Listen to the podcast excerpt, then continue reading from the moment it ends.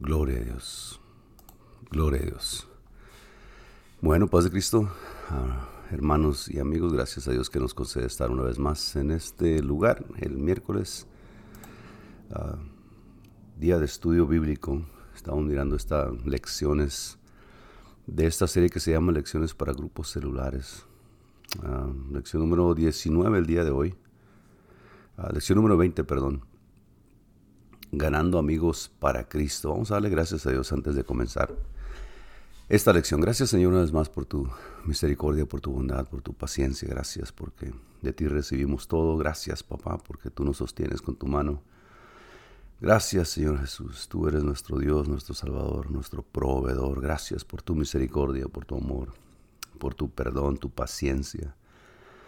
Gracias Señor porque en ti encontramos todo, en ti estamos nosotros sostenidos y te damos gracias por ello.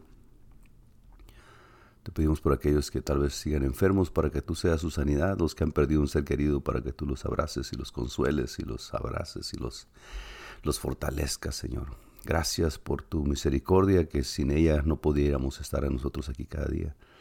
Gracias por tu entendimiento y sabiduría que pones en el corazón de los hermanos que escriben estas lecciones, sin las cuales pues tal vez no entenderíamos muchas cosas. Gracias Señor porque tú eres fiel, mucho más allá de nuestra comprensión, tú eres poderoso, mucho más allá de lo que nosotros creemos. Te damos la honra, te damos la gloria solamente a ti, Señor, y las gracias por todo en tu nombre precioso, Señor Jesucristo. Amén. Bueno, pues gracias a Dios. Que estamos una vez más en este lugar. Gracias a Dios que nos concede, nos concedió ir a trabajar el día de hoy. Pudimos regresar con bien y pues tener este tiempo de estudio de la palabra de Dios. La semana pasada, si se recuerda, estuvimos hablando de la lección número 9, que era la segunda parte de una, de, una lección de dos partes que se llamaba Miembros del Cuerpo de Cristo. Y hablábamos un poquito acerca de la pregunta que se hace al principio de la lección que, se, que decía, ¿qué piensas tú cuando oyes la palabra integración? Y la lección nos llevó a, a comprender tal vez o a aprender, no sé si usted no sabía, probablemente ya, pero nos llevó a, darnos cuenta, a realizar o a afirmar que nosotros somos miembros del cuerpo de Cristo, cada quien individual, miembro individual, pero parte del cuerpo de Cristo y por ende necesitamos integrarnos al trabajo, en este caso al trabajo del cuerpo de Cristo universal, la iglesia universal, los creyentes alrededor del mundo en su nombre, pero también los creyentes en la congregación donde tú te encuentras, ¿no? Ser partícipe, entrar con ganas, hacerlo con intención, estar envuelto, uh, ser de ayuda, y bueno, pues dejábamos la pregunta en el, o el comentario el miércoles pasado. Decía el escritor, tú debes agotar toda posibilidad de hacer algo para Dios y trabajar en su reino. Ora, adora, estudia la Biblia, ofrenda, testifica, comparte, sirve, coopera. Tu vida cristiana seguirá llenándose de victoria, ánimo y gran regocijo cuando nosotros participamos ¿no? y hacemos algo para el reino de Dios. Y nos dejaba la pregunta, ¿qué pasos darás en los próximos días para ser un miembro cada vez más funcional y mejor integrado en tu iglesia? Yo no sé si usted toma notas de estas clases o si le pone atención a la última pregunta que casi siempre se hace al final de la clase. Pero, ¿qué pasos tomarías o qué pasos tomó usted del miércoles pasado al día de hoy para ser un miembro, un miembro de su congregación cada vez más funcional, más mejor integrado a, su iglesia, ¿no? en el trabajo de la iglesia? No solamente en la participación del canto y la adoración, el, el, recibir palabra, pero también en el trabajo que su iglesia, su congregación ah, está haciendo para alcanzar a los demás. Entonces, esta clase que viene el día de hoy, Ganando Amigos, es la parte número uno, Ganando Amigos para Cristo. Vamos a hablar un poquito acerca de eso. Ah, si ya le entró el ánimo y ya se dio cuenta que necesita integrarse, a ser parte de, la congregación donde usted ah, se congrega, valga la redundancia, bueno, pues es tiempo de empezar a ponerlo por práctica, ¿no? Y esta clase son dos, también son dos partes, ganando amigos para Cristo. Ah, parte una el día de hoy también habla más o menos de eso, qué podemos hacer, cómo podemos integrar, cómo podemos poner por obra o en práctica lo que hemos aprendido en estas lecciones pasadas. Y vamos a empezar entonces con la lección Ganando amigos para Cristo. Primera parte, dice el escritor, ponerse en los zapatos de alguien más. ¿Qué significa para ti esta frase? ¿Qué significa esta frase de ponerte eh, en los zapatos de alguien más? Cuando alguien dice, pues es que tú no estás en mis zapatos, es que ah, ponte en los zapatos de ella o de él para que sepas lo que está pasando. Ah, dice alguien por ahí que, bueno, pues cuando te pones en los zapatos y caminas una milla por alguien, pues ya tienes una, estás una milla más adelante y tienes un par de zapatos nuevos que no tenías antes, ¿no? Pero no está hablando de eso, sino que se está refiriendo a, toma en cuenta la situación, toma en cuenta la reacción que ellos están teniendo, toma en cuenta ah, cómo están ellos padeciendo, disfrutando, llevando, soportando ah, la situación en que se encuentran. Ponerte en los zapatos de alguien más es decir, wow, este trabajo de veras que tiene mucho, tiene mucho peso de este trabajo. Por ejemplo, si siempre nos ponemos en los zapatos del pastor, de la iglesia, de tu congregación, te vas a dar cuenta que tiene mucho peso, tiene mucha responsabilidad, tiene mucho trabajo. Y sobre todo, pues que está cargando con la responsabilidad de las almas que se congregan, ¿no? de las ovejas de la congregación no se tiene que preocupar de las ovejas de una congregación allá en China o allá en México o allá en Alaska o allá en New Nueva York. Se preocupa por las almas que están ahí en su congregación y las que han salido de ahí también todavía de vez en cuando se recuerda de ellas, pero, pero es una carga muy grande. Se pone los zapatos usted del pastor y se da cuenta que no es nada fácil. Quisiera que en la iglesia se hiciera así, así, así, así, tienen que hablar así, así, así, tienen que decir así, así, así. Pero luego cuando usted está en esa responsabilidad se da cuenta que, wow, no es tan sencillo como yo lo, lo, lo pensara. Y no solamente, obviamente, en el trabajo del pastor, pero en cualquier otra situación. En ocasiones nos tenemos que poner en los zapatos del patrón de nosotros, en el trabajo, ¿no? La responsabilidad que tienen para asegurarse que usted pueda tener un trabajo todos los días, que pueda seguir llegando a hacer su trabajo y pueda recibir una compensación por ello, un pago al final de la semana. So, cada quien tiene su responsabilidad, pero ponerse los zapatos del otro o de la otra persona es, es mirar qué es lo que ellos están llevando, qué carga tienen, qué responsabilidad y cómo uno diría, bueno, con razón, ah, con razón están llorando así, con razón se están riendo así, con razón están sufriendo así, con razón están esperanzados en esto así, ¿no?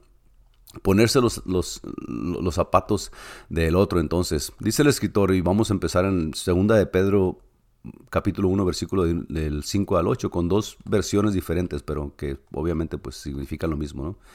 Ah, dice el escritor, Segunda de Pedro 1 de 5 al 8. Vosotros también poniendo toda diligencia por esto mismo, añadida a vuestra fe virtud, a la virtud conocimiento, al conocimiento dominio propio, al dominio propio paciencia, a la paciencia piedad, a la piedad afecto fraternal y al afecto fraternal amor. Porque si estas cosas están en vosotros, abundan y abundan, no os dejarán estar ociosos ni sin fruto la última frase que viene aquí, ociosos ni sin fruto, ¿no? Cuando nosotros estamos ocupados y estamos poniendo en práctica y estamos nosotros activando ah, la fe, estamos practicando la fe que decimos tener, bueno, pues no podemos estar ociosos, mucho menos si no estamos ociosos, pues el trabajo va a producir cierto tipo de fruto y con la ayuda de Dios tiene que ser fruto bueno, ¿no? Dice el escritor en la, en la otra versión, esa es la Reina Valera del 60, y la otra versión del, de la, de la NTV. Dice, esfuércese al máximo para responder a las promesas de Dios, complementando su fe con una abundante provisión de excelencia moral, la excelencia moral con conocimiento, el conocimiento con control propio, el control propio con perseverancia, la perseverancia con sumisión a Dios, la sumisión a Dios con afecto fraternal y el afecto fraternal con amor por todos. Cuanto más crezcan de esta manera, más productivos y útiles serán. Y claro, pues a mí la versión me gusta más la de Reina Valera, ¿no? Pero eh, eh, son muy parcial en ese asunto. Pero de todos modos, la, la, palabra aquí del, Señor nos está diciendo, hey, ah, pongan, esto de poner diligencia es estar siempre al pendiente. Pongan vosotros también poniendo toda diligencia por esto mismo. Poner diligencia pues es nosotros estar empeñados en esto, poner nuestro esfuerzo, poner nuestro tiempo, poner nuestras fuerzas y por qué no también nuestra economía, pero poniendo de parte de nosotros lo que esté de parte de nosotros para hacer todo esto. Entonces, intencionalmente, es una palabra que yo traigo de hace algunos años, no sé por qué, pero siempre ah, yo he encontrado en la palabra de Dios que las cosas tienen que hacerse para Dios intencionalmente. Oras, ora intencionalmente. Cantas, canta intencionalmente. Vas al templo, ve al templo intencionalmente. Le das un pedazo de pan a alguien, dale un pedazo de pan a alguien intencionalmente. O sea, lo que hagas, hazlo intencional, que sea, que salga de tu corazón ah, para, como ofrenda para Dios, ¿no? En, cualquier tipo de acción que tomes, de, obra que tú hagas con fe, haciéndolo como para el Señor, dice el apóstol. Entonces, ah, vamos a ver qué, qué, qué, nos trae en esta lección ganando amigos para Cristo. Miramos entonces que tenemos que ponerle fe, a nuestra fe tenemos que ponerle virtud, o sea, tener calidad, tener una cualidad afable, una cualidad honesta en lo que hacemos, a la virtud conocimiento, entender lo que estamos haciendo. las cosas no nomás se pueden hacer al aventón, no. Ah, no es un no es, no es un estamos jugando a las canicas, no estamos jugando a una a un juego antiguo que no sabemos cómo se lleva. Y tenemos que ponerle conocimiento al asunto. Dice la palabra de Dios que el pueblo perece por falta de entendimiento, por falta de conocimiento. Entonces, en las cosas que se hagan, las hacemos por fe porque hemos creído al Señor. Esto de la virtud la hacemos con excelencia porque, pues bueno, es para el Señor. Ah, hacemos las cosas con conocimiento para, para, saber por qué las estamos haciendo. Tampoco a veces ah, no es malo preguntar, hermano, ¿por qué se tiene que hacer esto y por qué tenemos que hacer aquello? Bueno, pues es que la palabra de Dios dice así, así, así, así. Hay que, hay que entender lo que estamos haciendo. A ese conocimiento que tenemos hay que ah, echarle dominio propio. O sea, nosotros tenemos que controlar el asunto porque lo estamos haciendo nosotros. Usted, la, parte que usted haga en la iglesia, en, los grupos celulares, en el estudio, lo que usted haga, Usted tiene que ponerse, tiene que empeñarse ahí para, para aprovechar lo que está estudiando, lo que está haciendo, para que tenga al final, como dice el, versículo, tenga fruto. Al dominio propio, pues póngale paciencia, deje que el Señor haga la obra en la gente con la cual usted abra, si, habla, comparte si quiere, tenga paciencia, deje que Dios haga las cosas a su tiempo, porque el Señor no, no se apura a hacer las cosas porque a Él el tiempo no, no, le cuenta, ¿no? Él sabe por qué las cosas en ocasiones Él detiene y por qué a veces da inmediatamente. A la paciencia, piedad, tenga misericordia de la gente, tenga... Ah, sea bondadoso con la gente, a la, a la piedad, afecto fraternal, afecto de, de, hermandad, con un amor fraternal. Decíamos el otro día, leíamos en, en, en la iglesia el, versículo donde dice que, que hay que ah, a mirar a los viejitos, a los ancianos como padres y a, las mujeres como madres y a, las doncellas como hermanas y a los, a los varones, a los jóvenes como, como hermanos, ¿no? Amor fraternal. Dentro de esto de amor fraternal es dentro de la congregación de los creyentes, porque somos de la misma familia. Y, al amor fraternal, amor, obviamente, porque pues el amor, el Señor dijo que hoy aquí dos, un nuevo mandamiento, ¿no? Porque si estas cosas están en vosotros, si nosotros practicamos estas cosas y las llenamos y las, las, rociamos con todas estas cualidades y estas cosas que el Señor nos, nos, nos enseña, la fe, la virtud, el conocimiento, dominio propio, paciencia, ah, piedad, afecto fraternal y amor, ah, si, si están estas cosas en vosotros, si nos ocupamos en estas cosas, pues y abundan, no solamente una vez, ah, pues yo ya di hace tres meses y yo ya fui a hablar con alguien hace el año pasado, me acuerdo que no, y abundan, o sea, que sea algo que sea productivo, que sea común, que sea practicado en nuestras vidas, no os dejarán estar ociosos, obviamente, si tú estás ocupado. Bueno, pues quiere decir que no eres ocioso, ah, estás haciendo en tu trabajo, en tu trabajo, y no te califica la gente de un trabajador ocioso, ¿no? Que está esperando que los demás, decíamos por allá en alguna parte, que los demás le hagan el cheque a alguien más, ¿no? No estás ocioso ni sin fruto, porque como estás trabajando, estás sembrando, estás invirtiendo, estás ah, dando, estás... Ah, bueno, pues algo bueno va a producir, va a producir fruto. El Señor dice que por sus frutos los conoceréis, el árbol bueno. Entonces queremos ser de ese tipo de, de árbol. Vamos a empezar la introducción, una lección corta, pero ya llevamos 15 minutos. Dice el escritor, pues la base del proceso o detonante de ganar a nuestros amigos para, para el Señor es el poder del Espíritu Santo, como se puede ver en el libro de los Hechos de los Apóstoles, y qué es lo que sigue las relaciones.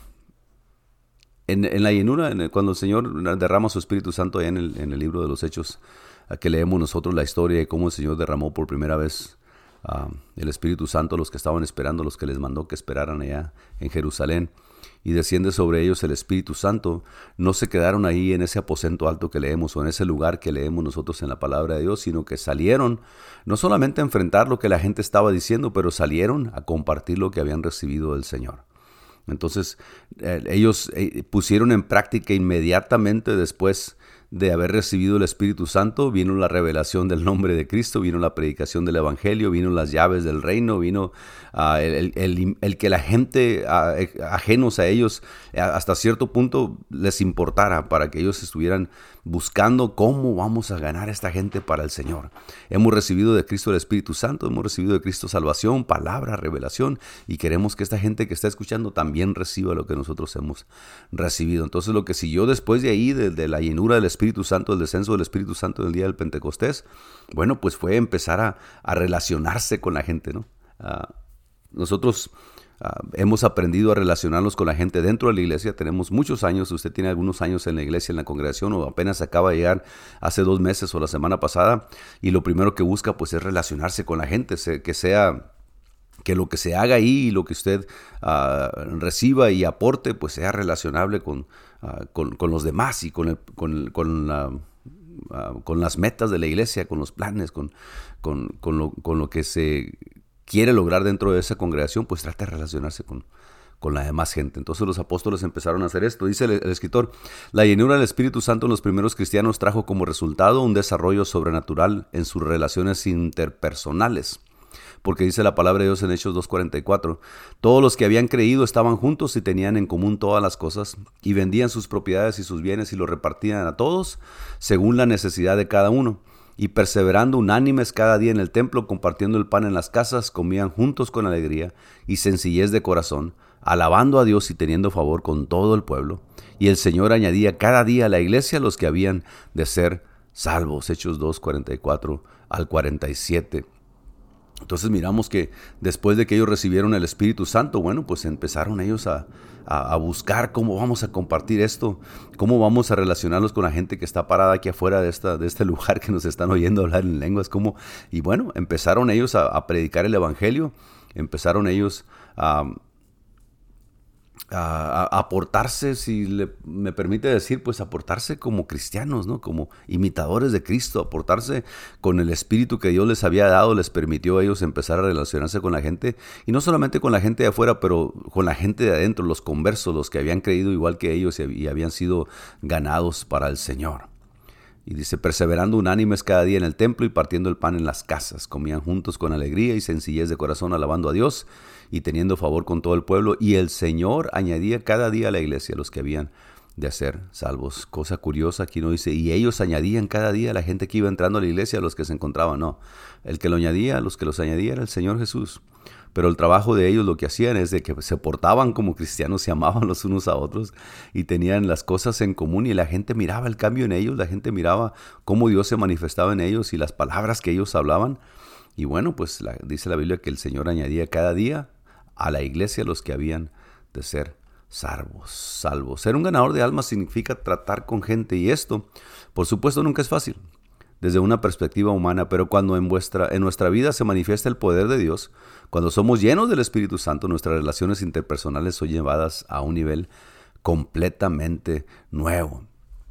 Eso de ganar almas, eso de evangelizar, eso de dar un buen testimonio, eso de compartir la palabra de Dios, pues en ocasiones ah, no es fácil, ¿no?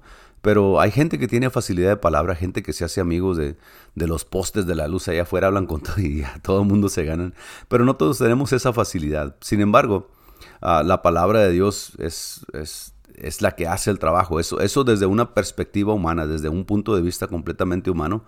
Todos tenemos nuestra propia personalidad, unos somos extrovertidos y hablamos hasta por las orejas, decía mi mamá, y otros somos introvertidos, que eh, estamos pensando en lo nuestro y, tomamos nuestras propias opiniones, pero no somos muy dados a, expresarlas o a compartirlas, ¿no? Ah, sin embargo, aquí lo que hizo diferencia en esta gente y lo que hace diferencia en nosotros y debe hacer diferencia es que es, es el Espíritu Santo. Cuando somos llenos del Espíritu Santo, nuestras relaciones interpersonales son llevadas a un nivel completamente nuevo. Cuando dejamos que el Espíritu Santo, mire, le voy a decir algo, cuando dejemos en las congregaciones cristianas, apostólicas, vamos a decir, porque no, la gente que predica el nombre del Señor, cuando dejemos nosotros de pensar que no podemos, cuando dejemos ah, de, de creer que si me reciben bien, pues les predico y si me ponen buena cara, pues entonces contentamente les comparto. No, cuando empezamos a entender que esta palabra es de Dios, y que lo que nos impulsa a hacer el trabajo de Dios en la predicación es el Espíritu Santo por amor a la gente. Entonces el recibimiento que usted tenga bueno o malo de parte de la gente, acuérdese que el Señor dijo, si a vosotros lo reciben, a mí me reciben, y si a ustedes lo rechazan, a mí me rechazan. Cuando, cuando entendamos eso en la congregación, Hey, la predicación, esta palabra es de Cristo, no es mía. Este reino predicado no es mío, es de Cristo. este amor que te, estoy predicando y te estoy platicando no es mío, es de Cristo. Eh, este sacrificio no fue mío, fue de Cristo. El perdón que, te, te, está esperando no es perdón mío, es perdón de Cristo. Cuando, cuando empecemos a poner la palabra de Dios, el Evangelio de Cristo primero y con intención de que la gente lo reciba a través del Espíritu Santo y no mirar como es que yo no sé cómo decirles y es que me da pena y que si me dicen que no y si después que si me corren y que si empiezan a hablar de mí y que empezamos a poner un millón de excusas. Cuando dejemos de pensar esto nos demos cuenta que el Evangelio es de Cristo, que la palabra es de Dios, que la salvación viene del, del Señor y no hay otro motivo para predicar. No nos predicamos, dijo el apóstol, no me predico yo a mí mismo, ¿no? Así, no se puede predicar usted mismo predique la palabra de Dios y a su tiempo puede dar su testimonio, a su tiempo puede dar ejemplos de cómo Dios ha, tenido misericordia de usted o su familia y lo ha sanado tal vez. O, hay tiempo para eso, pero acuérdese que la palabra viene siendo de Cristo. Y esa palabra cuando es rechazada, pues es rechazada a Cristo. No lo rechazan a ustedes o no se preocupe tanto, no, no dejemos de preocuparnos en, ah, pues es que van a decir de mí, ya es que me da vergüenza. Ah, no, dijo el apóstol Pablo, porque no me avergüenza del Evangelio. No me avergüenzo del Evangelio porque es poder de Dios para salvación. Es poder de Dios y el Evangelio ahí está ah, la clave para la gente, ahí está la llave que la gente necesita para recibir perdón y misericordia de parte de Dios. Entonces, ah, dice el escritor, nuestro éxito al traer amigos a los pies de Cristo depende por encima de todo de la manera en que nos relacionamos con ellos. Por eso es tan importante que desarrollemos en esta área, el área del trato de la gente. Cuando llegue alguien a su congregación y entre por esa puerta y usted está cerca, levántese de su silla, salúdelo, bienvenido, buenas tardes, buenas noches, pásele. Se quiere sentar aquí conmigo, se quiere sentar allá enfrente, uh, siéntase bienvenido, lo que sea. Hay, que, hay que, empezar a, hacer eso para que la gente sepa que, estamos honestamente ah, ah, interesados en su alma y, en que Dios los alcance, ¿no? Y cuando hable con la gente afuera, también tenemos nosotros que empezar a relacionarnos. Como relacionamos con la familia es más fácil, pero con un desconocido pues es un poquito difícil, ¿no? Pero acuérdese que la palabra sigue siendo de Cristo. Las siguientes cuatro preguntas son una breve evaluación para conocer si tú eres una persona que se relaciona efectivamente con los demás, si eres alguien con el don y la habilidad de ganar amigos para Cristo. Bueno, eso de que si tienes el don o no, pues algunos no tenemos don de palabra, algunos no sabemos cómo empezar una conversación y entre menos plática, pues menos estamos más a gusto. Pero sin embargo, tomar unos puntos de estos cuatro puntos que vamos a mencionar para aplicarlos a nuestra vida y, cambiar los aspectos que tenemos que cambiar para podernos relacionar con alguien más, aunque sea un desconocido, una desconocida, en el, en el sentido para, de poderles compartir el evangelio que repetidamente voy a decir, pues es de Cristo. Número uno, soy rápido para responder a los problemas de otros. Cuando hay una necesidad, eres, eres el primero, es la primera que, que se pregunta qué puedo hacer escapo de los problemas o busco soluciones a los mismos. Oh, aquí está, aquí este, este problema no suena, mejor me voy. O, son de los que se quedan, ah, esta congregación ya no sirve para nada, aquí no me gusta porque aquí las cosas no se hacen así. Y allá donde yo estaba, y allá donde vengo, y allá, y allá, y puro allá. Pero ahí donde están, pues ahí es donde tienen que servir, ahí es donde tienen que estar disponibilidad, porque si no hay lo que se ocupa, pues usted es el indicado para hacer el cambio. Si no, no hay el recurso que se ocupa para hacer las cosas que se ocupan, pues usted es el indicado para aportar para que haya para los recursos. Entonces, o escapas de los problemas porque aquí no, no me gusta cómo está aquí y no me gusta cómo se hacen las cosas o lo que sea. Bueno, pues e, éntrale al asunto de, buscar soluciones a los problemas, ¿no? Ah, ¿Hay necesidad de un maestro para niños? Ah, pues aquí nadie, pues eh, ponte a estudiar, pídele a Dios que te dé sabiduría, ponte a disposición del pastor para que, para que te encargue de un grupo de niños, de un grupo de juniors, de, los jóvenes, de, qué sé yo, de lo que se ocupe. Ah, no correr de los problemas, ¿no? Ah, aquí no sirve nada, ya me voy. Eh, pues allá donde vayas tampoco va a servir y al rato vas a estar en otra parte. So, hay que buscarle soluciones, no correr o no escapar de los problemas. Mi manera de hablar es por lo general positiva o negativa y ahí se da uno cuenta lo que trae en el corazón. Yo me he dado cuenta por mí mismo. A veces cuando traigo siempre la primera palabra que sale en el comentario de algo que es negativo, yo me tengo que morder la lengua y decir, ah, a ver, a ver, ¿por qué? ¿Por qué siempre tenemos que hacer un comentario negativo o siempre tengo que hacer, ah, dar una respuesta negativa? Ah, mejor tenemos que buscar lo positivo del asunto, ¿no? Ah, tenemos que buscar la forma de, hacer que trabaje la cosa y decir, eh, ¿sabes qué? Sí es cierto, no tenemos esto, pero con la ayuda de Dios, entre los cuatro que estamos aquí, vamos a, cooperar y vamos a ponernos de acuerdo y vamos a estudiar y vamos a prepararnos y vamos a hablar con el pastor y vamos a decirle, pastor, estamos a disposición de esta necesidad que está usted, déjenos de saber si se puede o no se puede. Bueno, le doy una segunda oportunidad a los demás. si eres una persona que le da una segunda oportunidad a los demás o es la primera impresión la que te lleva. Siempre dicen que la primera impresión es la que cuenta. Pero en ocasiones nosotros somos, no en ocasiones, somos gente humana, ¿no? Le ganan los nervios, le gana la, timidez, no piensa lo que dice en ocasiones y provoca una, una, una impresión ah, negativa de usted para con la gente, aunque no sea de esa forma. Pero bueno, es usted el que da una segunda oportunidad a los demás así como quisiera que se la dieran a usted. No, es que no quise decir eso, nomás que yo, y, que le digan, ah, no, está bien, y que después diga, ah, pues tiene carácter, ah, es, una mujer, un hombre de palabra, y, que enseñe realmente lo que sea, ¿no? Darle segunda oportunidad a los demás como nosotros quisiéramos una segunda oportunidad. Y ahí es donde entra este asunto de la regla de oro.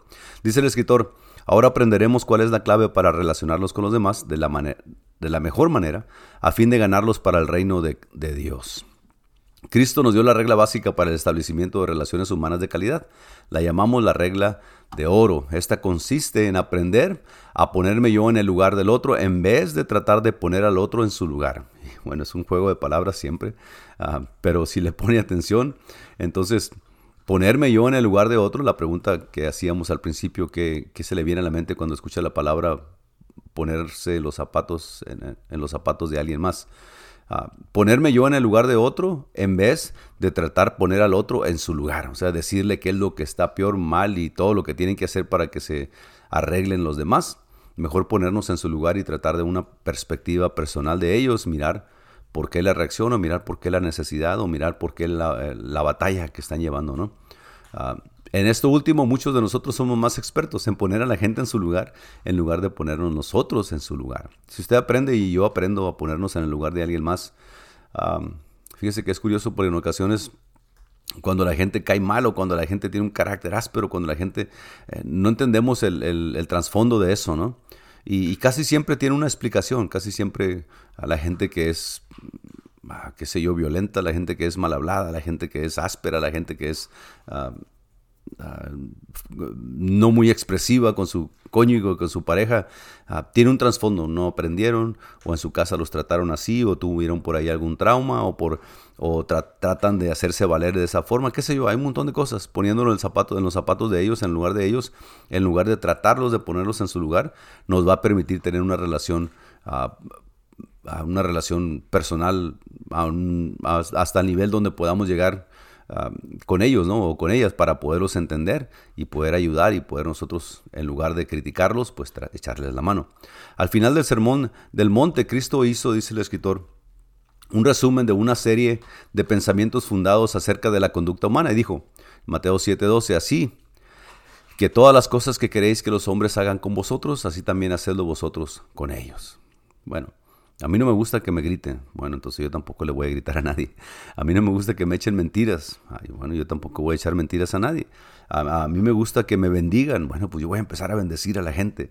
A, mí me gusta que me den el paso cuando voy ahí subiéndome al freeway porque a veces no me dejan entrar y es una Bueno, entonces yo voy a hacer lo mismo cuando me toque estar ahí arriba. Y, y usted póngase en el lugar, es todo. quisiera que esto y aquello, bueno, yo voy a empezar a hacerlo por la gente. En este breve pero crucial mandamiento, dice el escritor, Cristo nos enseña dos cosas fundamentales en cuanto al desarrollo de excelentes relaciones humanas. Número uno, debo tratar al otro como quiero que él me trate a mí. Y número dos, la manera en que yo trato al otro es una decisión mía. Y eso, eso, ahí entra una responsabilidad tremenda, ¿no? Porque sí, debo tratar al otro como quiero que me trate él a mí. Pero la manera, yo no tengo control de cómo la gente me puede tratar a mí. Pero lo que sí tengo control es de cómo yo trato a la otra persona. Esa es decisión mía. Y el Señor nos está recomendando, hey, haz con los demás como quieran que los demás hagan contigo. Entonces la decisión no cae en la otra persona de cómo yo lo voy a tratar, la decisión cae en mí. Así es de que si yo lo trato mal o yo trato mal a él o a ella, es mi decisión y por ende pues yo voy a ser responsable por ello, ¿no? Y, la otra forma sería, bueno, pues lo voy a tratar bien porque, ah, porque así quisiera que a mí me trataran. Lo que Cristo, dice el escritor, acaba ah, acaba de decir, podía parafrasearse más o menos así. Esto es una libertad que se toman los escritores en ocasiones, que podemos decir, bueno, yo interpreto o yo pudiera decir las mismas cosas con estas palabras, sin dejar, obviamente, tomar el lugar o, o, sustituir las palabras de Cristo. Simplemente eh, se toma la libertad para decir, ah, bueno, pues esto pudiera decir esto, se puede decir de esta forma. Dice, cualquiera que sea tu posición dentro de una relación, o sea, Trata a los demás como quieren que te traten. Cualquiera que sea tu posición dentro de una relación, si estás consciente de un problema o conflicto, es tu responsabilidad hacer el esfuerzo necesario para crear un cambio positivo. Deja ya de apuntar tu revólver con el dedo en el gatillo o de presentar excusas.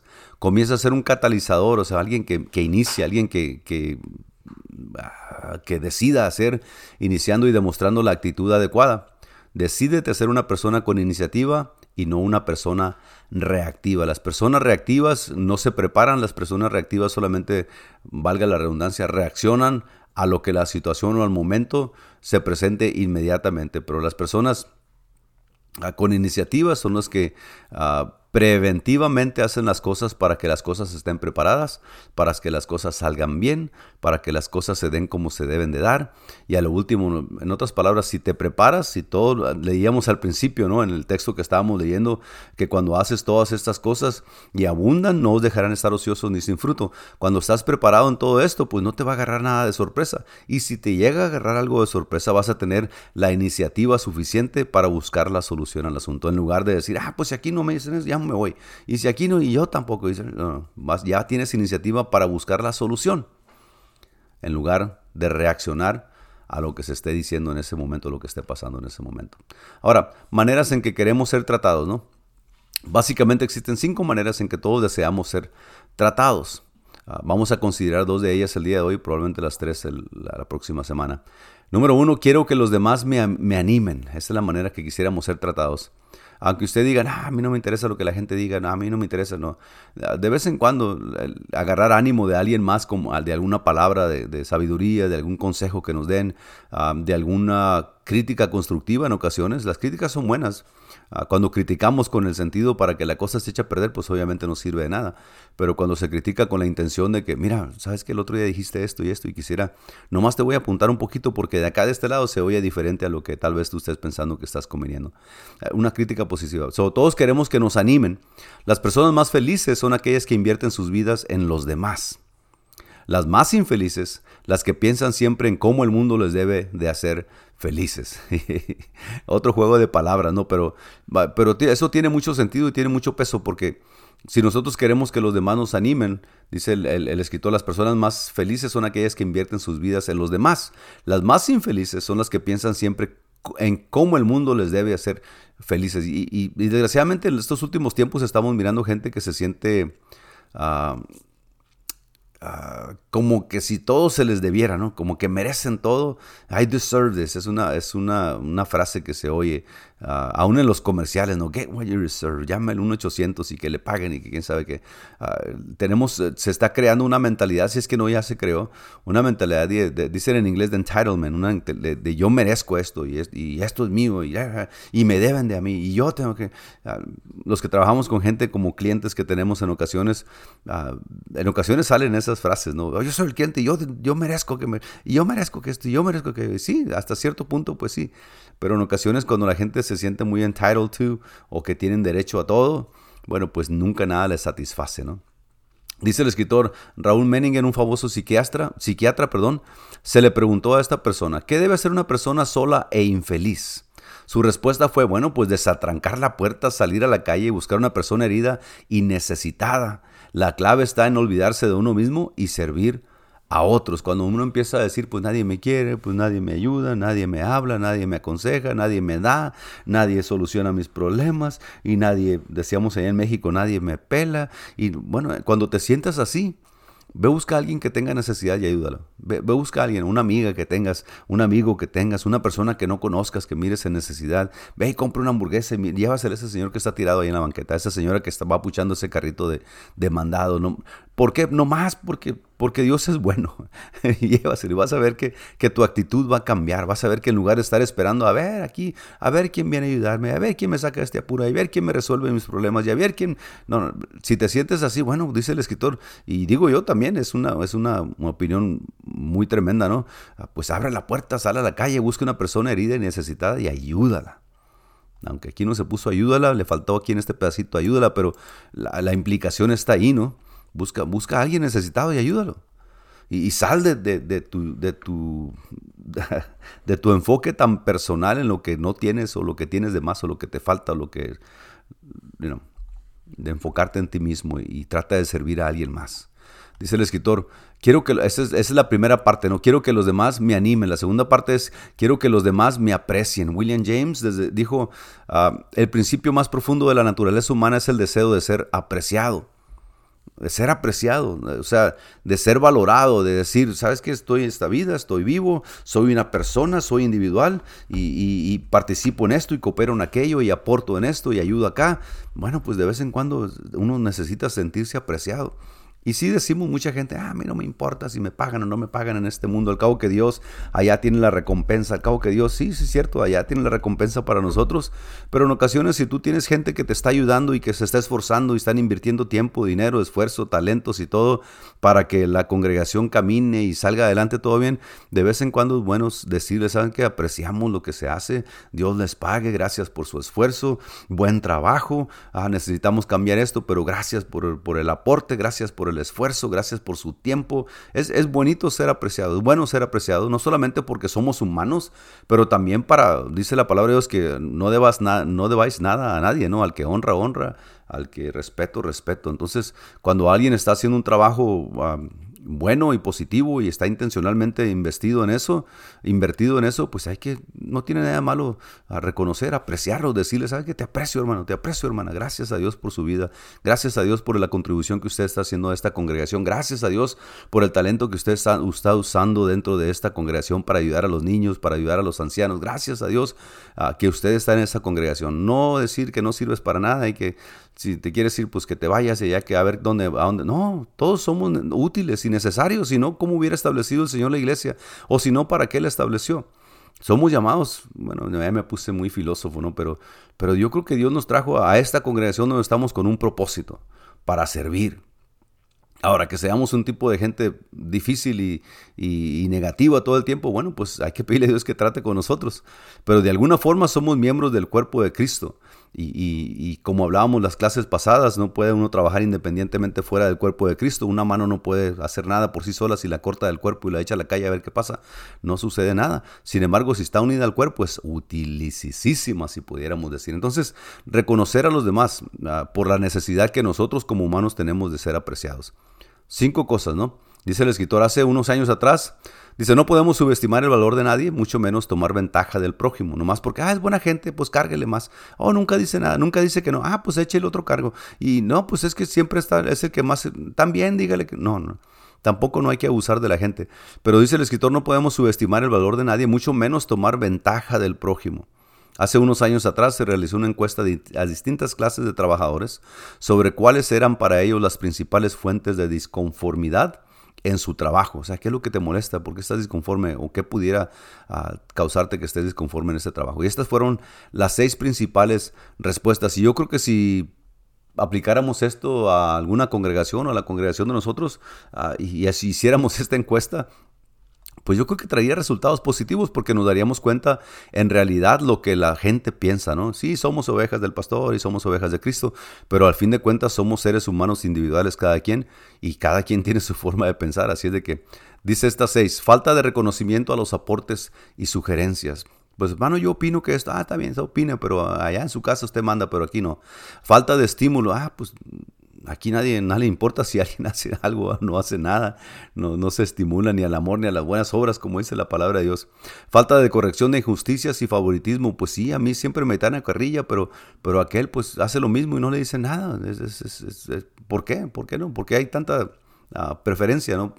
Ah, críticas al empleado delante de otra persona. Ah, esto es algo muy dañino, el poner a la persona en, en el enfoque de la gente. Uh, imagínese usted, si esto dentro de un trabajo, de una compañía, de un lugar donde están varios empleados y el patrón viene y los señala delante de todo y les empieza a decir qué tal malo y qué tenés y que aquello y le empieza a poner en cara todo lo que el patrón piensa que está haciendo mal, bueno, pues esa persona se va a sentir avergonzada, se va a sentir mal y va a tratar de hacerlo mejor, pero a lo mejor hasta se despide de ahí ¿no? y busca otro lugar donde por lo menos lo tomen en cuenta o si hay algo que decirle a él, pues hey, sabes que necesito que vengas a la oficina porque has estado llegando tarde los últimos tres días. ¿Qué pasa contigo? ¿Está todo bien en tu casa? ¿Tienes alguna necesidad, algún problema que está pasando? ¿Eres buen trabajador? Siempre, nunca has fallado de esta forma y buscar el asunto, la raíz del asunto, ¿no? Pero cuando se critica, cuando se avienta las cosas enfrente de la gente, pues Número uno, lo ponen en vergüenza. Y a nadie nos gusta que nos pongan en vergüenza, ah, especialmente porque pues el, empleado no puede empezar a, decirle al patrón lo que él piensa del patrón y lo que mira que lo que el patrón hace malo porque pues lo despide inmediatamente. So, esto en la iglesia también tiene mucho que ver, a poner a la gente en, en, en, en la luz, ¿no? en el spotlight, delante de toda la congregación. Tenemos que tener cuidado con eso porque mucha gente, no toda la gente es igual y no toda la gente es como nosotros, no toda la gente si podemos ponerla de esta, de esta forma, no toda la gente aguanta la carrilla, ¿no? Y mucha gente se daña porque, pues, bueno, se, señala delante de la congregación, se mencionan cosas delante de la congregación, aunque sean ah, algunas cosas que todo el mundo sabe, la prudencia nos debería decir que si hay algo que decir hay que llamarlos a la oficina y, hablar ah, de una forma personal con ellos o con ellas, ¿no? Para, para arreglar los asuntos, para interesarnos en, qué está pasando con ellos. No tomar en cuenta la opinión de los empleados. Aquí nomás lo que yo digo, y, no, patrón, pero es que ese, esa zanja que estamos haciendo aquí está al revés. Y, y no, no, no, a mí no me gusta, hágala aquí, no me esté diciendo nada. en una ocasión estábamos trabajando en una, en una bodega y fuimos y metimos una cámara por una pipa que teníamos que arreglar y poner un baño nuevo y todo eso. Y, y, y estábamos, lo, trabajando ahí y dije yo, ¿sabes qué? Esta cosa está al revés, hay que empezar a escarbar para allá. No, no, pero para, dijeron que para acá. No, no, pero yo metí la cámara por allá. Y, dice, y bueno, pues cámbiale, ya le dimos vuelta y todo y al final de cuentas estaba bien al principio y yo me quedé avergüenzado, ¿no? Porque pues la terquedad de uno en ocasiones. So, tenemos que tomar en cuenta la opinión de los empleados y la congregación también. Hay que tomar en cuenta la opinión de la gente. Ah, eh, no estamos en, en un país como, bueno, vamos a decir, un país como Cuba, ¿no? Donde el dictador dice lo que se hace y nadie puede chistar ni nada. Las elecciones allá en, en Centroamérica, pues un país que está teniendo mucho, muchos problemas porque la gente no quiere soltar el poder y mucho menos escuchar lo que las opiniones de alguien más. Y por último, no informar a los empleados de los progresos. ¿En dónde estamos? En, todo este trabajo nos está llevando algo bueno. Tenemos planes nuevos, tenemos metas nuevas para la compañía. Este trabajo que se hizo el año pasado, tan grande que estuvimos trabajando 10 meses en eso, gracias a Dios ya salió, ya nos pagaron y ya por eso pudimos seguir trabajando este año. O sea, es bueno dar progreso, ¿no? Y la iglesia pues también es bueno dar informes de progreso, ¿por qué no? Porque pues al final de cuentas las ovejas son las que aplican la lana. Si se trata de dinero, si se trata de evangelismo, pues las ovejas son las que andan evangelizando. Si se trata de proyectos en iglesia, pues las ovejas son las que andan haciendo el trabajo. Y yo creo que mantenerlos informados de los progresos, de lo que se ha logrado, de lo que se está tratando de, lograr, pues es algo, es una actitud buena que, la gente puede apreciar. Estas seis cosas, sin embargo, es, la otra cara de la moneda, no fueron las, las ah, cosas principales o fuentes de disconformidad para ellos, que no se mire esto en la iglesia, que, si hay algo de esto que necesitamos nosotros arreglar, pues hay que empezar a trabajar en ello, ¿no? A la gente tenemos que retenerla, tenemos que amarla, tenemos que crecer con ellos, enseñarla, a soportarnos unos a otros, dice la palabra de Dios, a los fuertes, a los débiles, y tenemos que seguir en la predicación del Evangelio y que la iglesia siga creciendo con los que el Señor añade cada día, no los que van a ser salvos. Entonces, para terminar esta lección, si preguntásemos a los hermanos y amigos de la congregación acerca de cuáles son para ellos las principales fuentes de disconformidad para con la iglesia o su grupo celular, ¿qué responderían ellos? O sea, si le hiciéramos estas seis preguntas, si hiciéramos una encuesta en la iglesia, que no sería mala idea, ¿no? Pero bueno, si hiciéramos estas seis preguntas en la iglesia ah, ah, y, mirar, eh, dicen en algunas ocasiones por ahí, tomar la temperatura de cómo están las cosas dentro de la congregación y, y, agarráramos las respuestas de los hermanos y de las hermanas y, sacáramos una conclusión o llegáramos a una conclusión de lo que la gente piensa en lo que se está llevando a cabo, de lo que estamos haciendo, de cómo se hacen las cosas, de qué, de qué piensan la gente que se ocupa, en dónde estamos invirtiendo mucho tiempo, en dónde no estamos nada, invirtiendo nada de tiempo, en dónde estamos poniendo toda la economía, en dónde falta poner recursos para lo las necesidades que hay. Bueno, nos daríamos cuenta en lo que piensa la congregación. ¿no? Y bueno, pocas veces se hace esto en, en, la congregación o en las congregaciones, ¿no? Porque los planes pues, los hace dos gentes o tres gentes y la gente de afuera, el, laico, pues ahí se queda nomás mirando a ver qué va a pasar. Eso sería muy interesante hacer una encuesta como esta en la iglesia. Aunque no estoy proponiendo que la hagamos mañana, pero sería bueno saber la opinión de la gente, ¿no? Y esto es meramente organizacional o administrativo que pues obviamente no tiene nada que ver con la doctrina o la predicación de la palabra o el Evangelio de Cristo, porque si nos desviamos del Evangelio de Cristo, si la respuesta de, que vamos a tener aquí va a ser, pues es que aquí ya no se predica la palabra de Dios, es que aquí están empezando a decir que, que la Trinidad es cierta en la palabra, entonces ya es otro asunto, más, más grave, ¿no? Pero esto más bien es para el, sistema organizacional y el sistema administrativo de la iglesia. Ah, aún la liturgia de la iglesia también tiene mucho que ver aquí. Entonces, si preguntamos esto, ¿qué responderían ellos? Recordemos que la, regla de oro dice que debemos apreciar a los demás del mismo modo en que queremos ser apreciados. Tratarlos como si fueran personas importantes, pues lo son.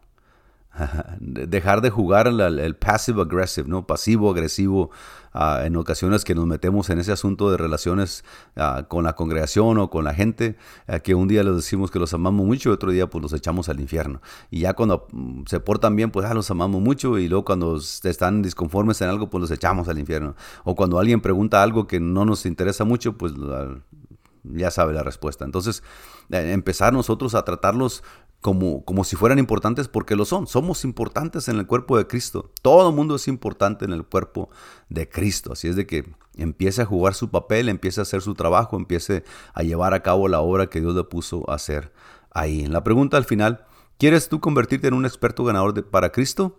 Número uno, pues la respuesta sería, bueno, yo quisiera ser un experto en ganarme la gente para Cristo, ojalá que tú también.